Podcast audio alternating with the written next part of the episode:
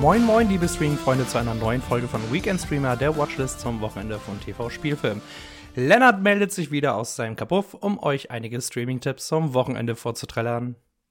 Zum Start möchte ich euch gerne die neue RTL Plus Serie Sisi empfehlen. Anders als in den Filmen mit Romy Schneider wird das aufregende Leben der österreichischen Kaiserin Elisabeth nicht als schmalzige Seifenoper inszeniert, stattdessen wird ein moderner Ansatz verfolgt. Staffel 1 dreht sich um die ersten vier Jahre, nachdem Sissy den jungen Kaiser Franz Josef begegnet ist, der eigentlich ihre Schwester heiraten sollte. Neben den Aufs und Abs am Hof wird eine Mystery Story erzählt, bei der unter anderem ein Vergewaltigungsversuch und ein Bordellbesuch zum Thema werden.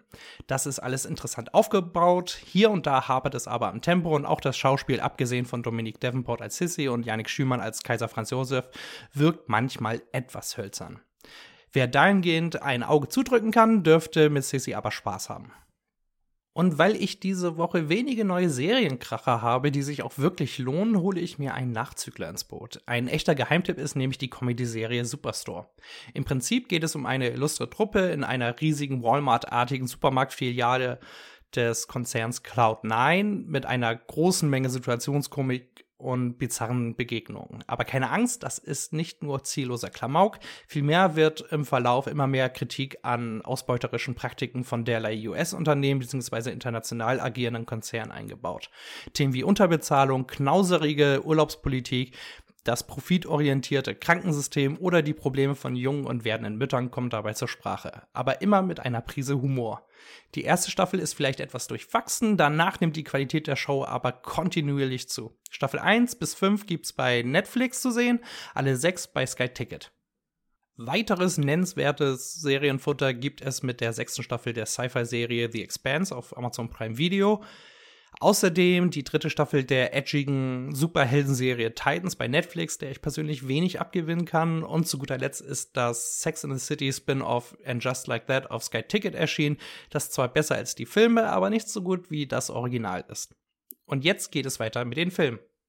Vor ein paar Wochen ist bereits der Stop-Motion-Animationsfilm Rote Robin von den Artman Studios auf Netflix erschienen. Die Story handelt vom verwaisten Rotkehlchen Robin, der von einer Familie von Mäusen adoptiert wird. Anders als die raffinierten Nager sorgt das Vögelchen aber für allerlei Tohuwabohu, zum Beispiel wenn es um die Futterbeschaffung in den Domizilen der Menschen geht. Damit seine neue Familie ihn nicht ausbotet, wagt Robin einen Alleingang.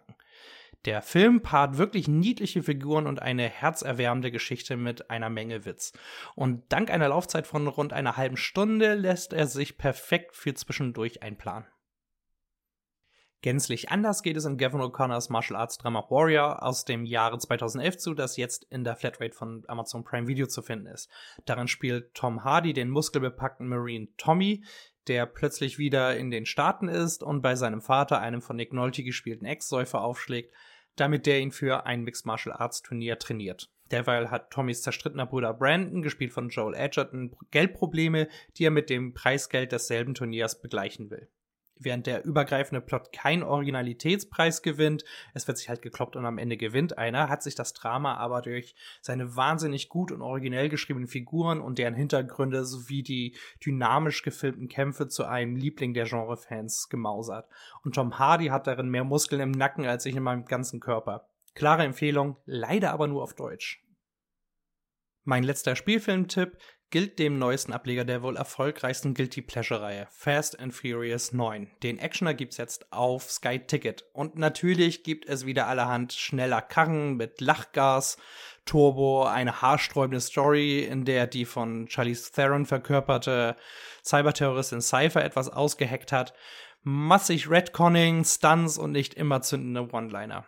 Im ganzen Treiben trifft Vin Diesels Dom auf seinen vergessenen und nie erwähnten Bruder Jacob, gespielt von John Cena, und zwei Kapaiken düsen sogar samt Auto in den Weltraum. Also Fast and Furious in Space! Ganz am Ende geht es natürlich um Familie. Nach dem Kinostart sind die Memes nur so durchs Internet geströmt. Klar, F9 ist keine dramaturgische Meisterleistung und alles ist völlig übertrieben und gaga. Die Fans der Reihe und generelle Action-Fans dürften damit aber schon ihren Spaß haben. Egal wie bescheuert das alles ist. Jetzt habe ich noch die vierteilige Doku Alan vs. Pharaoh für euch, die es bei RTL Plus zu sehen gibt. Darin werden die Missbrauchsvorwürfe von Mia Farrow gegen ihren ehemaligen Lebenspartner, der Regielegende Woody Allen, der seine damals siebenjährige Tochter 1992 vergewaltigt haben soll, intensiv behandelt. Ich spreche schon mal eine Triggerwarnung für alle aus, die mit dem Thema Kindesmissbrauch nicht so einfach fertig werden.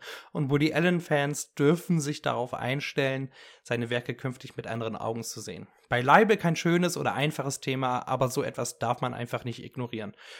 Ich selbst tue mich heute auch schwer damit, mir Filme von Roman Polanski oder Woody Allen anzuschauen oder Musik von Michael Jackson anzuhören. Aber das sollte jeder für sich selbst bewerten und entscheiden. Und jetzt schütteln wir uns nochmal alle zusammen und wenden uns dem Rohrkrepierer der Woche zu. Die Auszeichnung geht diesmal an das The Big Lebowski Spin-off Jesus Rolls von und mit John Turturro, als exzentrischer Bowling-Perversling Jesus Quintana. Leider hat der Ableger praktisch nichts mit seiner genialen Vorlage der Coen-Brüder zu tun, außer Jesus und ein paar Referenzen, würde ich sagen.